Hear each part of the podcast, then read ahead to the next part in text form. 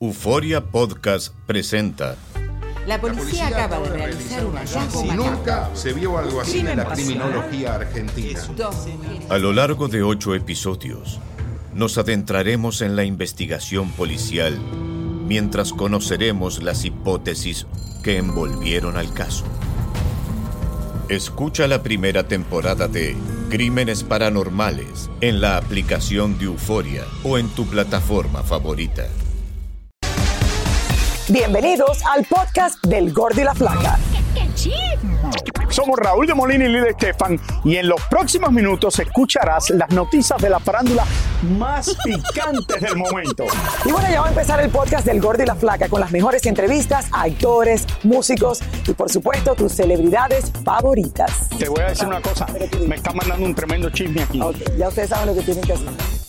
Bueno, el gran éxito, señores, de muchos nuevos artistas en la música, por lo visto, no le quita el sueño a los Tigres del Norte. Así siendo los jefes de jefes. Yo creo que sí. Hace unos días la agrupación hizo historia en California comprobando que siguen siendo los jefes de la música norteña. Vamos hasta Los Ángeles con David Valadez para que nos cuente un poquito más. David, cuéntanos. ¿Cómo Así estás? es, gracias y muy buenas tardes. Los saludos desde la meca del cine aquí en Hollywood y efectivamente los jefes de jefes, los Tigres del Norte, es de esas agrupaciones que no pasan de moda, ya con más de cinco décadas de trayectoria en la música. Nos acompañamos a una de sus presentaciones aquí en California y aquí todo lo que pasó. Es increíble cómo pasan y pasan los años y los Tigres del Norte no bajan de su pedestal y respetan cada lugar donde se presentan en cualquier parte del mundo. Esta vez le tocó a la famosa arena Honda del condado de Orange en California con más de 20 mil espectadores. ¿Cuánta gente de staff está detrás de los Tigres del Norte? Bueno, aquí debe de haber unos, hoy como unos 80, 80 personas. Oh, wow, eso es bastante. la Sí, trabajan un montón de gente para armar todo el, todo el equipo que traemos. Aquí siente la adrenalina ya, ¿verdad? Ya, ya me puse nervioso. Ya, ¿verdad? bueno, lo voy a dejar al jefe mayor para que, lo voy a dejar al jefe mayor para que pase el escenario. ¿ya? Gracias, David.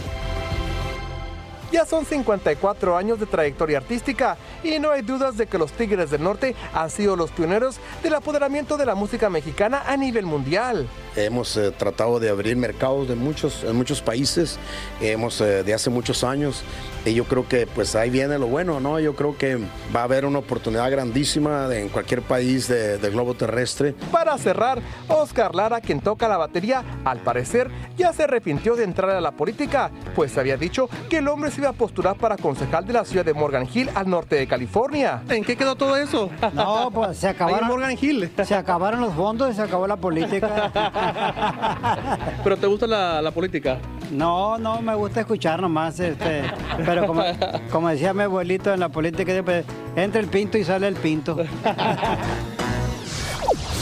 La ciudad de Morgan Hill está muy cerca de San José y San Francisco. Por cierto, los Tigres del Norte se preparan para regresar nuevamente a Colombia el próximo mes de junio. Enhorabuena y muchas felicidades. Es lo que tengo desde la meca del cine en Hollywood. Regresamos con más del gordo y la gracias, Leyendas vivientes, son, ¿verdad? ¿ah? Leyendas vivientes. Una inspiración. Yo sé que en el mercado anglo tenemos muchas de esas bandas de rock que todavía las ves haciendo exacto. tour y tú dices, pero ¿cómo esta gente siguen, Dios mío? Estos son nuestros ejemplos, nuestros eh, héroes, que de una manera u otra han vivido todas las etapas que ha tenido la, la música, que ha tenido eh, el mundo del espectáculo, y ahí siguen dándole con todo y, Increíble. y- y dándonos de verdad un masterclass. Y siguen verdad. con la misma energía, la misma, el mismo ímpetu. O sea, ellos están dándolo todo como si hubieran estado ayer solamente. un poco, todo. ¿no? ¿Cómo está la cosa? Porque yo... bueno, hay que ver si es. si- No, ¿Cómo está la cosa? Sí son. hay que hablar con Raúl a ver qué es lo que se están haciendo. Raúl se da su tinte también. Raúl se da su tiempo. Amigos del Gordo y la Flaca, la agrupación Imagine Dragons dio un concierto improvisado a los escritores que se encuentran en huelga en Los Ángeles, tal como se ve en estas imágenes obtenidas por TMC. Acompañados por sus guitarras y un micrófono, los chicos de la agrupación cantaron algunos de sus éxitos junto a los escritores en huelga. Oigan, J Balvin, señores, es sin lugar a dudas uno de los artistas predilectos de Colombia y mío. especialmente de su ciudad natal, allá en Medellín. Lo ama. Ay, sí, precisamente allá en Medellín, donde honrarán al cantante con una escultura muy particular. Cristina Espetuñán y nos trae todos los detalles.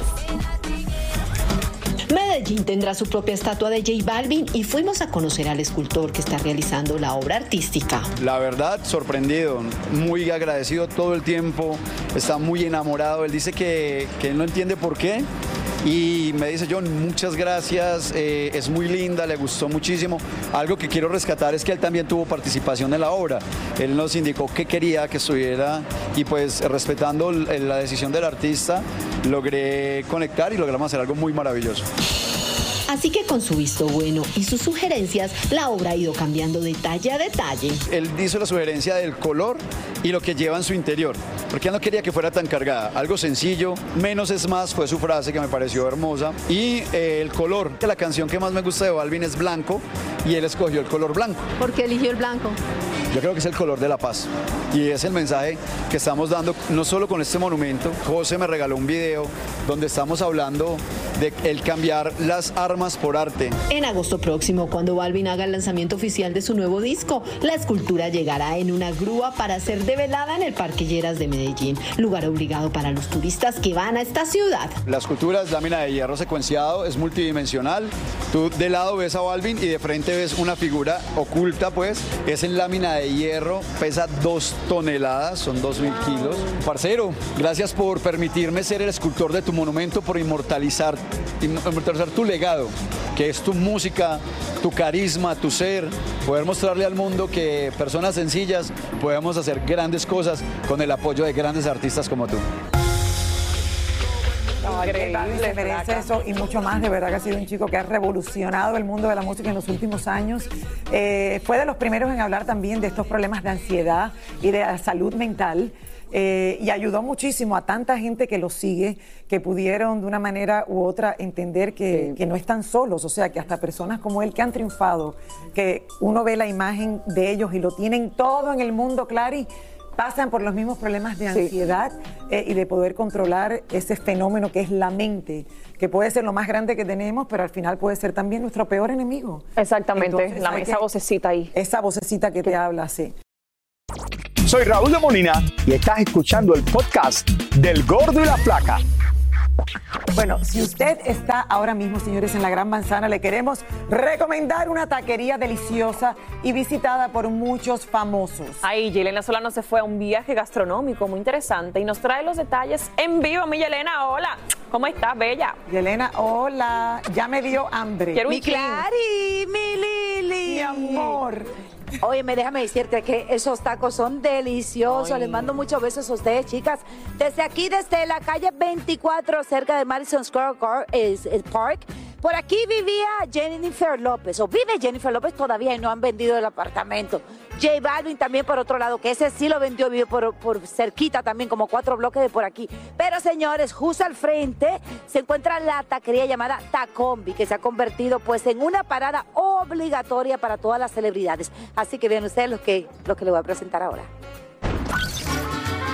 La gastronomía mexicana tiene una presencia muy fuerte en esta ciudad y esta taquería llamada Tacombi, ubicada en Bickley Street del Bajo Manhattan, ha conquistado los antojos y paladares de muchas celebridades, ya que es el escondite perfecto donde pueden venir a relajarse y disfrutar de unos buenos tacos mexicanos y de la decoración tan única que tienen en dicho lugar. Siempre estamos completos, la verdad a veces la gente hace fila para entrar. Estamos muy, pues muy emocionados de, que la gente conozca más de lo que es México y pues qué mejor que pues con nuestros tacos. Tenemos aquí la combi, que es la original que se trajo desde Playa del Carmen a esta ubicación. Entonces, este es un, espacio muy especial para todo Tacombi.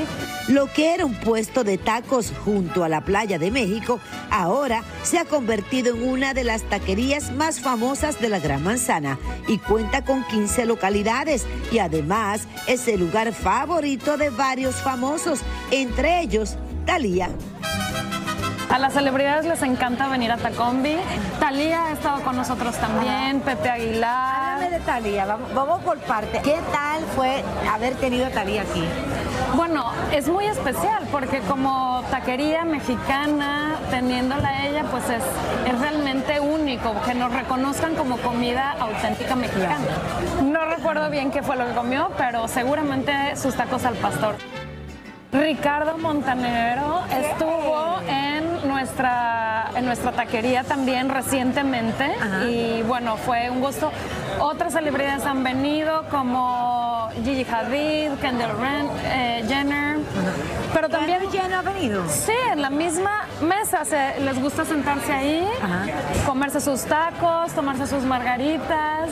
Y es que en Nueva York te encuentras miles de lugares que marcan la diferencia, como esta taquería que tiene un estilo único, diferente, divertido y secreto como le gustan a los famosos.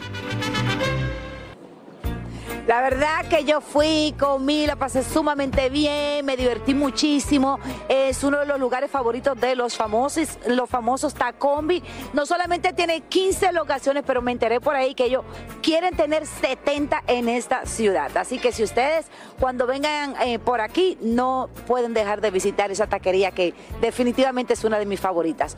Les mando muchos besitos, chicas.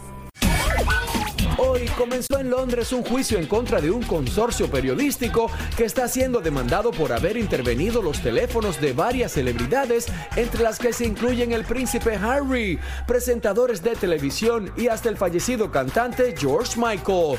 Se espera que este juicio dure unas siete semanas y aún no se sabe si Harry tendrá que presentarse a testificar personalmente. Ayer hablamos de Robert De Niro con sus 79 años teniendo su séptimo hijo. Hoy, señores, vamos a hablar de la actriz que tiene 85 años y la Wow. noticia es que tras separarse de su última pareja, la legendaria actriz Jane Fonda compró una nueva propiedad desembolsando varios millones. Viviendo su vida. Bueno, 85 años. Mira, este es un hogar donde ella puede ahora disfrutar de su soltería flaca. María Hurtado nos lleva a conocer su flamante propiedad en Los Ángeles. Vamos a aprender de ella, vamos a ver. Gracias.